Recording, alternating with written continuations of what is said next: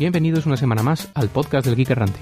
Transmisión número 2, fecha terrestre, viernes 22 de junio de 2007. Cuaderno de bitácora. Tras reajustar la frecuencia de los escudos, hemos logrado espantar a los seres de energía. Desgraciadamente, la lucha con estos entes nos ha dejado sin reservas de dilitio, así que hemos aprovechado el tirón gravitacional del gigante gaseoso para movernos a una de sus lunas, donde los escáneres han detectado una gigantesca geoda repleta de los vitales cristales. Mientras solo Jorge se encontraba en modo sleep y yo recolectaba el dilitio, el doctor nos abandonó. Su TARDIS ha desaparecido, y en su lugar un robo post-it con el mensaje. El universo peligra. He ido a pagar mis impuestos. Vuelvo para cenar. Vendré con la compra. Lo que no sabemos es a qué hora de cenar se refiere. En fin, no intentéis comprender a un Time Master con propiedades e inversiones en diversos lugares del tiempo y el espacio. Hoy con vosotros estamos Hola Jorge Hola, buenas, ¿qué tal todos? y el oficial científico favorito de la podcastfera, un servidor, Mr. Solo. Bueno, y empezamos directamente, con o sin doctor. Un robot oficia una boda en Corea del Sur. ¿Cómo eran las preguntas? ¿Las formulará en plan de ¿desea aceptar a tal persona como su futura esposa? ¿Aceptar o cancelar? O controlar su, pero no, pero el, el tema es que el ingeniero creador del robot Tiro no ha elegido otra cosa más eh, feliz para su boda que eh, usar a su propia creación como maestro de ceremonias. Bien, en otras semanas hemos estado hablando de Linus Torvald, de sus cabreos constantes con Sun, con su cabreo con la FSF en anteriores ocasiones. Y aquí en esta semana se le presentaba la ocasión de redimirse con el mundo mediante el Premio Príncipe de Asturias de la Investigación. Inicialmente estaba propuesto como el candidato estrella, pero finalmente se lo ha llevado la investigación conjunta de otros dos biólogos. ¿Quién estaba de jurado? Porque a mí me parece que dar un, príncipe de Asturias a un biólogo es lo que hace, se hace siempre, ¿no? Principalmente los nombres más conocidos, Eduardo Punset, por su programa en redes, y la ministra, o exministra, mejor dicho, Ana Pastor. Sí, que, que- que también es licenciada en medicina, pero mm, bueno, aquí también leo otros prestigiosos nominados como Rafael Navarro González, el creador del Mobile Mars Science Laboratory, que mm, va a descubrir la vida en Marte definitivamente. Seguramente. Y, y- pero bueno, es que todo, todo biología. Sí, había otros. El Centro de Cirugía de Mínima Invasión, que es también español. Pioneros en endoscopia y laparoscopia. El biólogo Edward O. Wilson, considerado el padre de la biodiversidad. Incluso James Lo- Lovelock, que creó la teoría Gaia, ¿no? Pero el tema está en que seguramente todos ellos usen Linux para, para sus BioPerl o algo así, o para sus programas. Otra de las noticias de la semana nos lleva a las relaciones de Mozilla Foundation con Apple. Mr. Solo, ¿por qué está cabreado el dinosaurio de Mozilla con la keynote de Jobs? Bueno, no sé si lo van a soltar ahí para que arrase Cupertino, pero el caso es que eh, John Lilly, el CEO de la, de la Fundación Morcilla, ha acusado a, a- a Steve Jobs de hacer una presentación un tanto tendenciosa cuando habló de- del lanzamiento de Safari para Windows. Esto viene a colación de, de una especie de pie chart en el que colocaba preponderando sobre el mercado de los navegadores a Internet Explorer, luego a Firefox y luego a, Safari con un porcentaje muy marginal. Pues bien, Steve Jobs habló de, habló de Safari para Windows y habló de que su política era ir contra Internet Explorer y pasó a mostrar otra slide con el mismo pie chart, pero, pero esta vez haciendo desaparecer a Mozilla del juego. No, eso tiene que haberle dolido. Sí, es- entonces ahí es, es una de las cosas que se suman a la pila de esta de Worst Keynote Ever, la peor keynote que ha dado Steve Jobs en, en su vida. Entonces Lily también se queja pues de, de que se ha retomado de una manera tan estúpida el, tema del duopolio y los browser wars de, lo, de, bueno, de, de mediados de los 90, ¿no? Cuando realmente la web ya no pertenece a, a ninguna compañía, que es lo que dice él, pertenece a los usuarios. Es más, o sea, Wikipedia, Creative Commons, los podcasts como este, pues confirman que ya no hay que estar atado a un, a un navegador. Y lo que no pertenece a los usuarios por ahora es el tema de la, de la publicidad online y de las grandes ventas, como eBay contra Google, que es el, el otro gran versus de la semana. Pues mira, verás, eBay es uno de los mayores anunciantes de AdWords, todo el mundo lo sabe. Además es dueño de PayPal y eh, eBay pues se ha cabreado con Google porque Google ha estrenado, organizando una fiesta, el Google Checkout, que es una herramienta tipo una cesta. Es como o- PayPal, ¿no? es- sí, Pero PayPal es una herramienta que pertenece a eBay y esto de Google Checkout es la competencia de PayPal, digamos. Y encima Google montó la fiesta de presentación de Google Checkout a la vez que eBay hace otro evento para grandes clientes. no solamente en, esa, en esas circunstancias, como son el negocio, sino que además es que lo presentaron al mismo día, al Bueno, parecer. pero el mismo en- día En el mismo edificio no, pero en la calle de enfrente. Por eso se ha cabreado eBay con Google. Y me parece muy bien, además. Claro, yo es que lo que entiendo es que eh, se despistaron, seguramente. Se despistaron. Según iban entrando, sí, imagínate, tú entras por la misma calle y a la izquierda te aparece eBay anunciando un programa y a la derecha aparece Google anunciando el mismo programa, básicamente. Entonces supongo que dividió. eBay lo que, lo que va a hacer es retirar toda su publicidad de AdWords. Pues hombre, no sé si lo hará, pero desde luego si lo hace es un duro golpe para, para Google. Sí, espero que esto se traduzca en algún, en algún despido de, de algún de alguien de marketing o algo así que, que organizado este evento. Donde va a haber bastante violencia es, es en las colas la próxima semana para comprar el iPhone. Ahí va, si es que es el 29, ¿cierto? Claro, es la próxima semana. Entonces, bueno, Internet está, ahora mismo está lleno de cosas sobre iPhone y, y dónde se va a vender y cuánto va a valer, de la batería que ha aumentado, etcétera, etcétera. Nos- Nosotros vamos a hablar ahora mismo de algo que consideramos que es más interesante que vender un producto en un podcast, por lo que no nos pagan tampoco, ¿no? ¿Tú podrías usar, Jorge, un iPhone ahora mismo en, tu empresa contra algo como BlackBerry o, como el típico Nokia cañero? Aunque bueno, yo de cara a mi empresa se lo justificaría de miles de formas diferentes. Al final tengo que reconocer que bueno, el iPhone es un dispositivo alucinante y, y, bueno, pues utilizaría algunas de sus funcionalidades como smartphone, indudablemente se sincronizará estupendamente con mi Mac, pero los problemas vienen de cara al mail, al correo electrónico. Por lo que se ha anunciado, el iPhone tendrá un soporte IMAP, como todos los teléfonos móviles actualmente, Pero eh, IMAP, pero IMAP es un protocolo de internet, es decir, para redes en las que estás siempre conectado o casi siempre. Pero ¿qué pasa si estás en, la- en una red eh, GSM, en una red en la que cada conexión vale dinero? Actualmente hay dos tecnologías. Una es la del IMAP, que es, eh, está aportada de los clientes y servidores IPCs Sí, de Internet. es como el mail app, digamos. Exacto, es el misma, la misma utilidad que ya conocemos. Y la otra utilidad es el push de, de la tecnología RIM de BlackBerry. ¿Y qué es eso de push? Pues push es una especie de SMS que te llega diciendo que tienes ya el correo disponible en tu, en tu móvil. En el mismo momento en el que llega al servidor. Esa es la gran diferencia.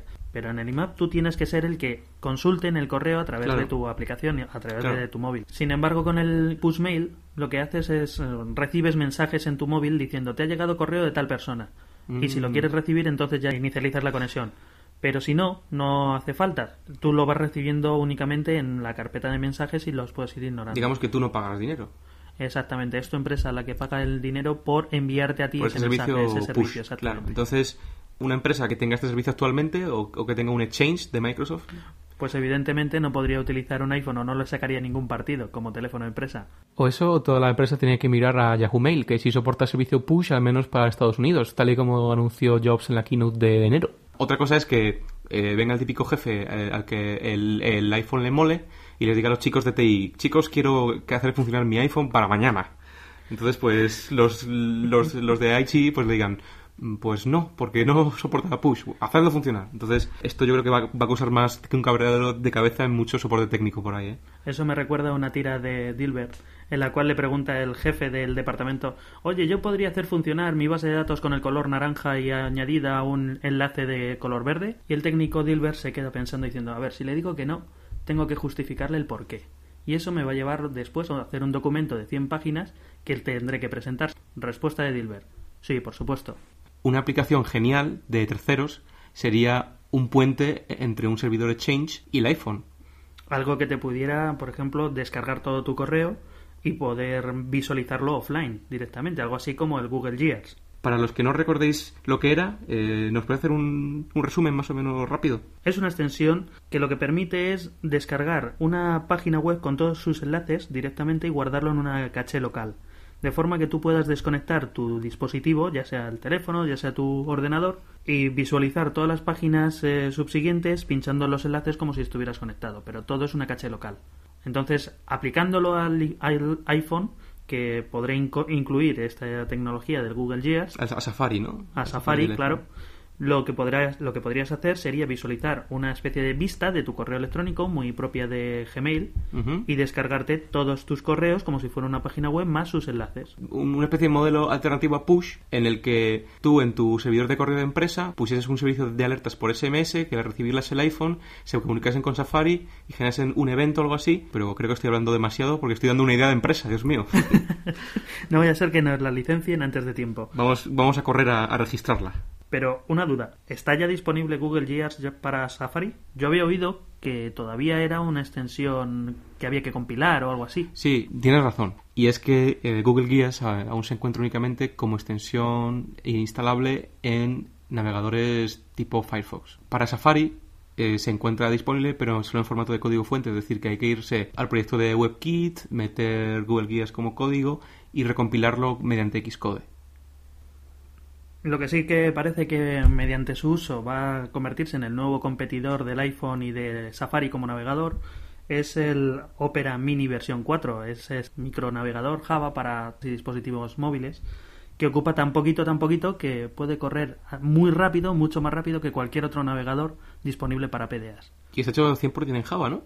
Sí, es eh, Java, bastante rápido, creo que es Java Micro Edition, supongo. Claro.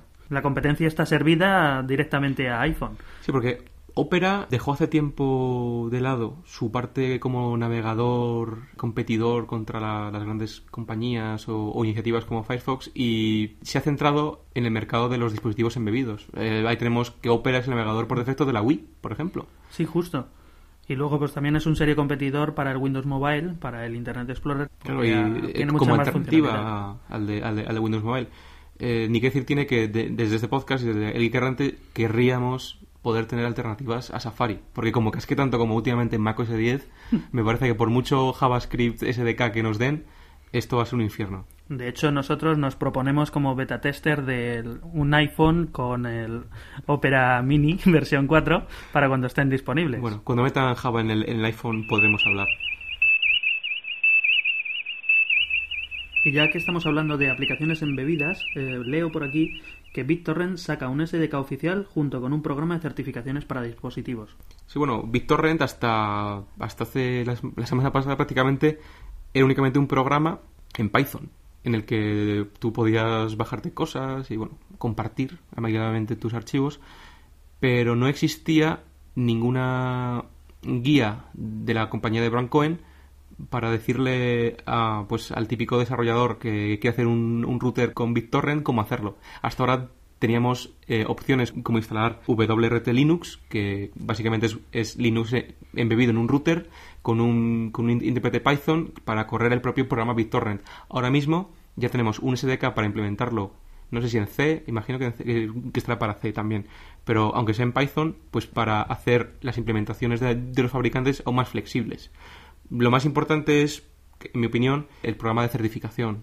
Es decir, yo voy a poder hacer eh, un dispositivo hardware y voy a poder llevar el BitTorrent compatible o algo así, para o bien usarlo como, como almacén de, de- de trackers o bien para compartir mi, mi información. Sí, de hecho veo yo por aquí que ya han empezado a sacar algunos dispositivos como uno que viene aquí, un QNAP TS100, que al parecer es un NAS que gestiona descargas de BitTorrent en una solución embebida de media server. Es decir, que luego esos torrents que se ha descargado, que sobre todo si son vídeos o audios, luego los puede hacer mediante UPnP streaming a otros dispositivos, ya sea la televisión, la TDT o lo que sea. Muy Uy. buena idea, a mí me parece. Ahora, eso sí, me plantea cuestiones legales, porque esto ya es un dispositivo directamente Bueno, para piratear. Lo de las cuestiones legales, dejémoslo para una sección de derecho digital. Merece, yo creo, la pena mencionar otra, no sé si alternativa a BitTorrent, porque tampoco son exactamente parecidos, pero mencionar a JXTA. Ya, ya, ya, te O refieres Jaxta. a, a Jaxta, sí. Sí. Jaxta, para los que no saben lo que es, es una tecnología que emplea una serie de protocolos abiertos que permiten a cualquier dispositivo conectado, que vaya desde un teléfono móvil o una PDA hasta PCs y servidores, eh, comunicar y, co- y colaborar entre ellos eh, utilizando herramientas de colaboración en una forma tipo P2P. Pero esto es, eh, ¿en qué está basado? Está basado principalmente en Java. Como material o digamos como framework de desarrollo es puramente Java. Pero ¿y yo cómo puedo usar esto? O sea, ¿esto es, se ha quedado en, en- en especificación o hay algún producto, algún algo que yo pueda usar ahora mismo? No, de hecho hay una comunidad de desarrolladores en Jaxta.org que mm, han desarrollado o apoyan el desarrollo de Jaxta como tecnología para compartir y para colaborar. No tiene un alcance, yo creo, tan masivo como puede ser BitTorrent, sino que está más orientado a, a pequeños grupos que puedan colaborar. Hay incluso algunas herramientas, como las de Kerika, que es una aplicación de trabajo tipo Teamwork, en la cual gestionas un equipo de trabajo que se va suscribiendo a proyectos utilizando como identificador de usuario el correo electrónico. Entonces, los que están incluidos dentro de ese grupo pueden editar, pueden acceder a documentos, a imágenes, etcétera, todo tipo de material. Y cuando se conecta el resto de los usuarios, no tienen por qué estar conectados todos a la vez, el material que está en local pasa al resto de los usuarios suscritos, sin necesidad en este caso de tener un servidor centralizado como ocurría tradicionalmente. Y es que el P2P no tiene por qué ser ilegal, o por lo menos estar sujeto a polémica. Otra noticia interesante de esta semana es que Google ha publicado su Security API. Esta API permite acceder a la lista negra de URLs de Google. ¿Pero esto para qué valdría? ¿Conoces la Google Desktop Bar? La barra de navegación para Internet Explorer principalmente que te avisa de cuando vas a, un, a una página web te dice esta página es potencialmente peligrosa pues toda esa API o sea toda esa programación toda esa tecnología, toda esa tecnología pasa a manos de, de, quien quiere usarla básicamente ¿no? pueden a partir de ahora los desarrolladores utilizarla para evitar temas como pueden ser el phishing o el farming que son ataques basados principalmente en modificar una página legal crear una página que se parezca y de esta forma acceder a datos del usuario pues eh, ya sean sus cuentas bancarias popularmente o sus cuentas de usuario como el Hotmail. Google nos, nos va a ayudar entonces y va a poner a su disposición su inteligencia colmena o algo así. Sí, sobre todo su, su gran base de datos de direcciones prohibidas o ilegales. Muy bien. Vamos a pasar eh, a otro, al otro bloque del podcast que es el bloque de derecho digital no es que seamos expertos abogados, sino que recopilamos ciertas noticias que tienen en común su relación con el DRM, el, P2P, cánones, las GAE, etcétera, etcétera.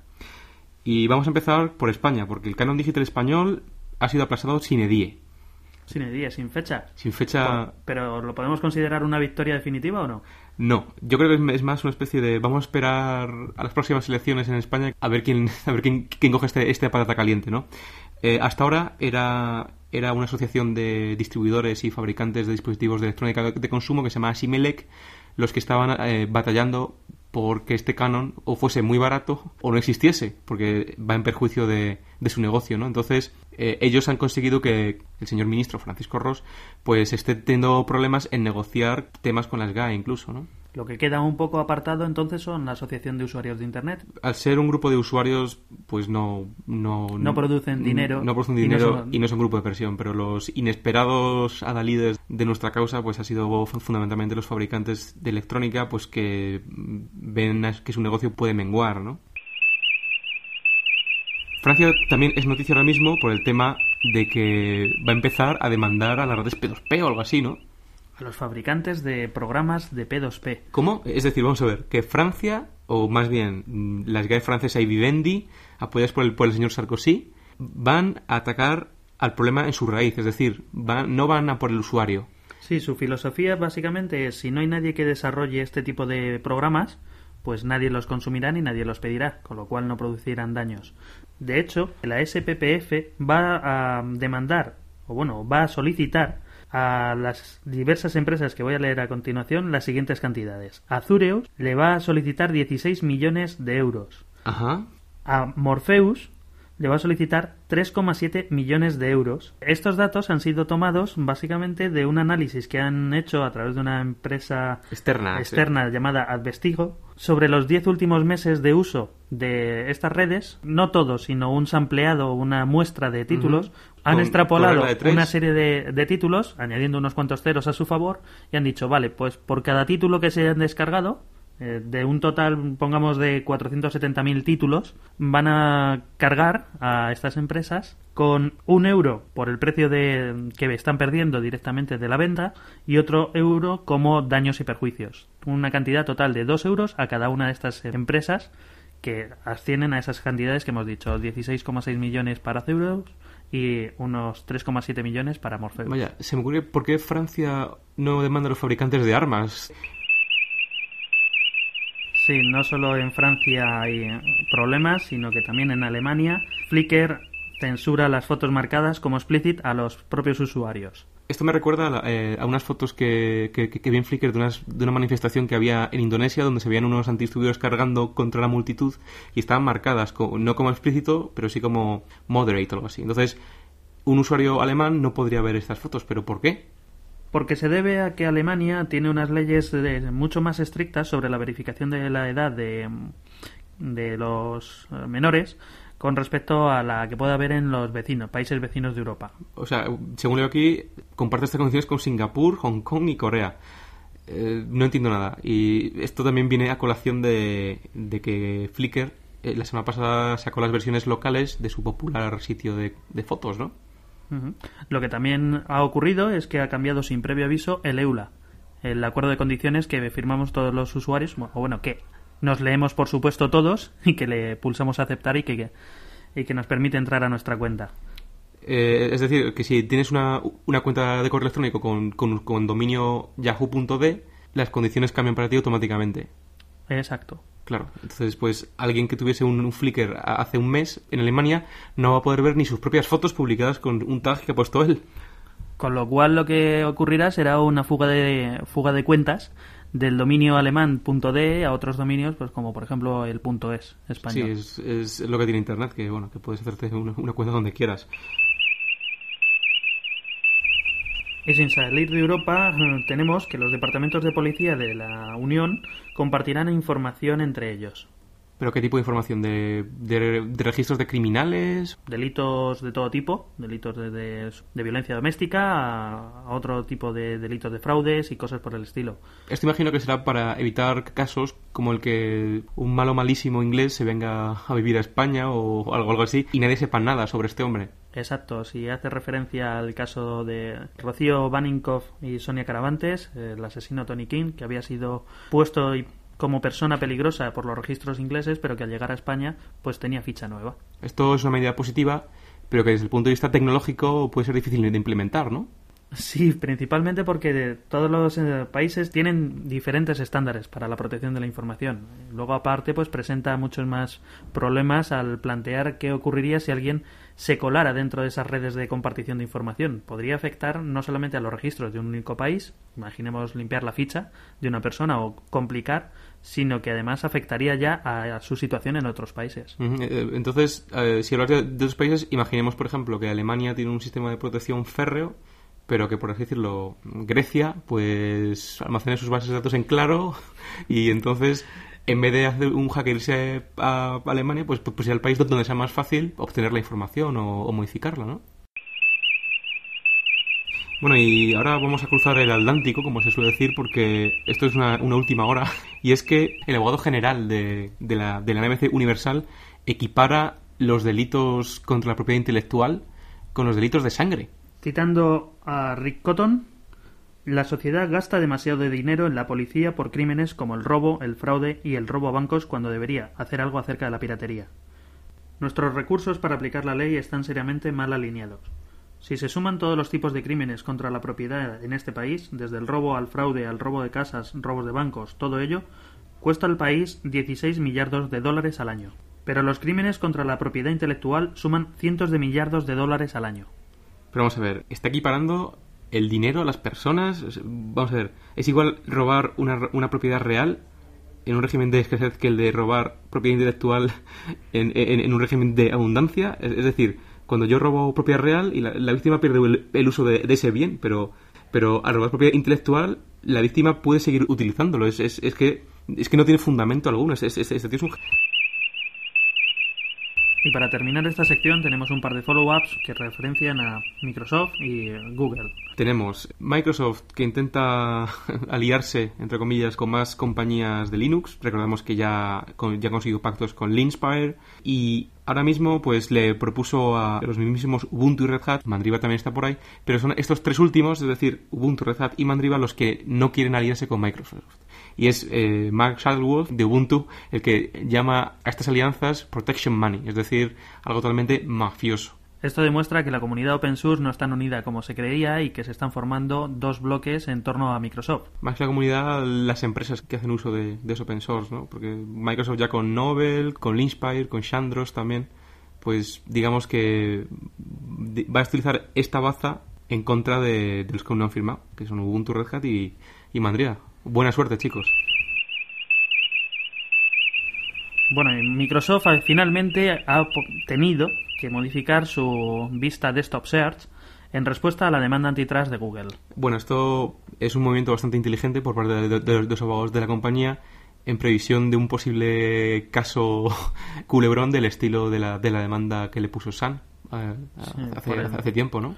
Pues empezó en el 99, creo recordar, y al final la primera decisión temible fue en el 2000, agosto del año 2000, que fue justo un punto de inflexión cuando empezó la crisis famosa de la burbuja de las .com y cayó Que fue cuando dijeron que si particionaba Microsoft en dos o algo así.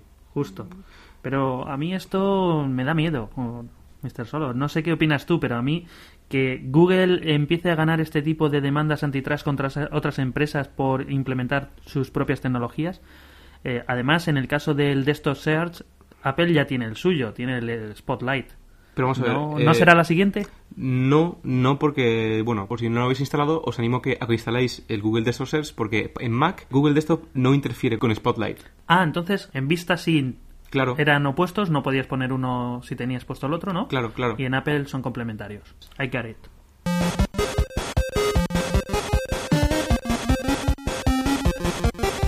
En los ciclos libres que me deja la CPU central, viajo por los circuitos isolineales del Geek Errante. Quería deciros que he encontrado mucha información vital para nuestros sistemas básicos de supervivencia, esto es, sobre nuestras series de sci-fi. Así que, Mr. Solo, engage. Bueno, ya tenemos conexión con nuestro feed RSS espacio-temporal y la primera noticia que nos llega es que se ha desvelado otro personaje para la, para la segunda temporada de Heroes. El novio de Claire. Pero... Me acabo de romper el corazón. Sí, y a mí... Yo creo que va a ser yo, por lo menos, Dios mío. Pues es un, es un actor que se llama Nick D'Agosto, es una, imagino que una, una estrella adolescente, que, en fin, espero que no haga que esta serie tan buena se convierta en Heroes 90-210. Lo que ha surgido como noticia de última hora es el Heroes World Tour, un tour que van a ir realizando los protagonistas de la serie Heroes para promocionar los DVDs de la serie de la primera temporada. Sí, bueno, esto al parecer va a ser a finales de agosto y van a ir a un montón de ciudades como Tokio, Hong Kong, Singapur, Múnich, París, Londres y New York. La rabia total nuestra es que, claro, ni se van a pasar por Madrid. Uy, cómo, cómo mola esto, pero ¿de quién ha sido la idea?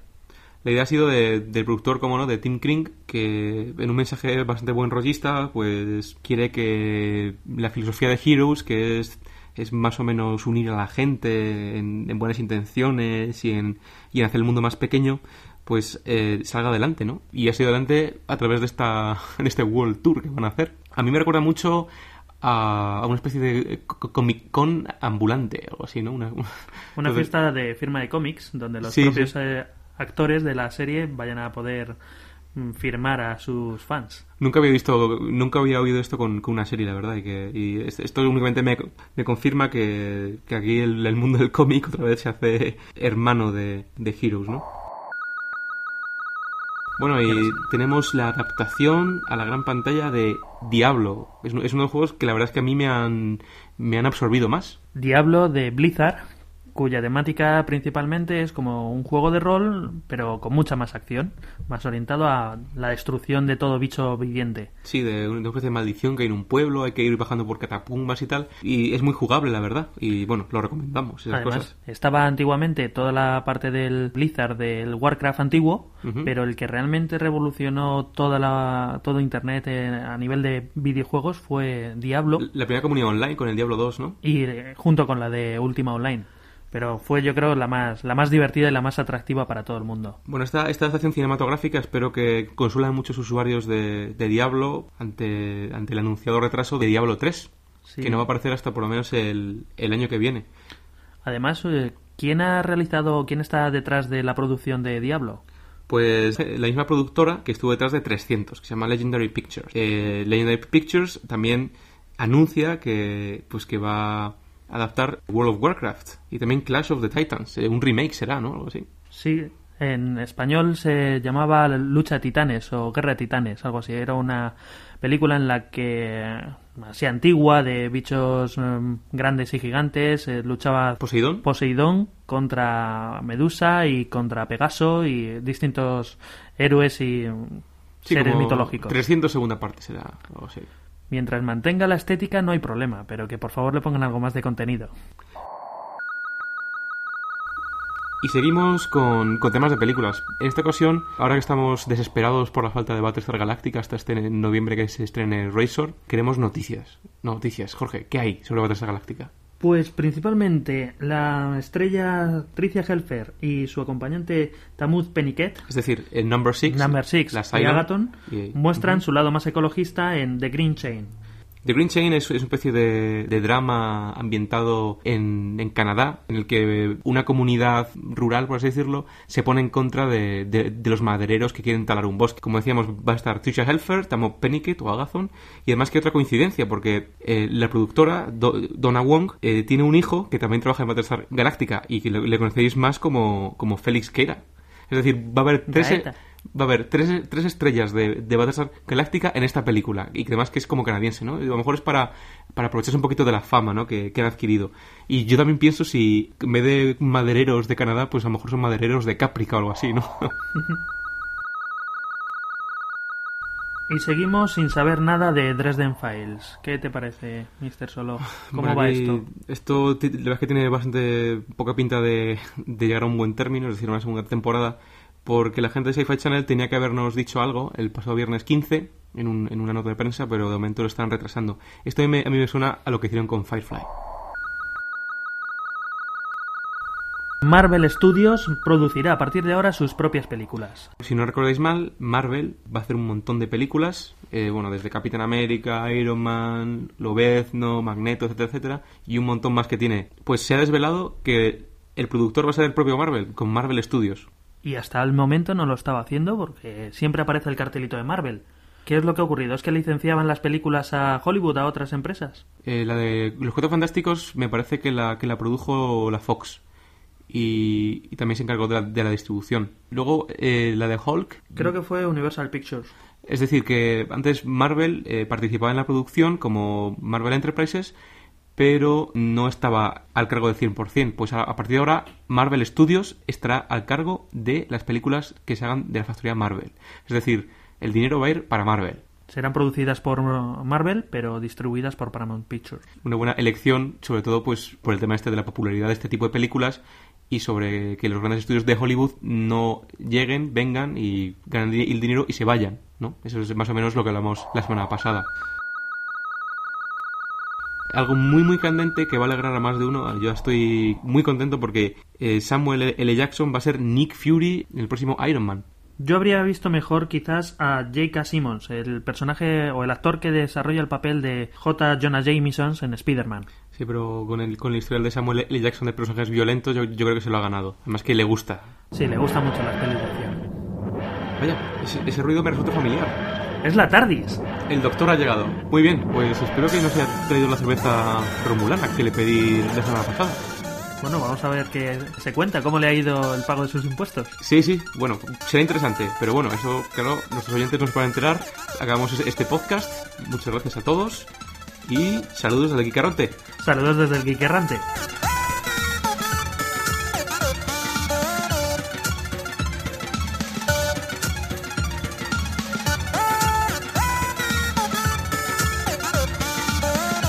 Este podcast se ha elaborado con 100% bits reciclados. Ninguno sufrió daños durante la grabación.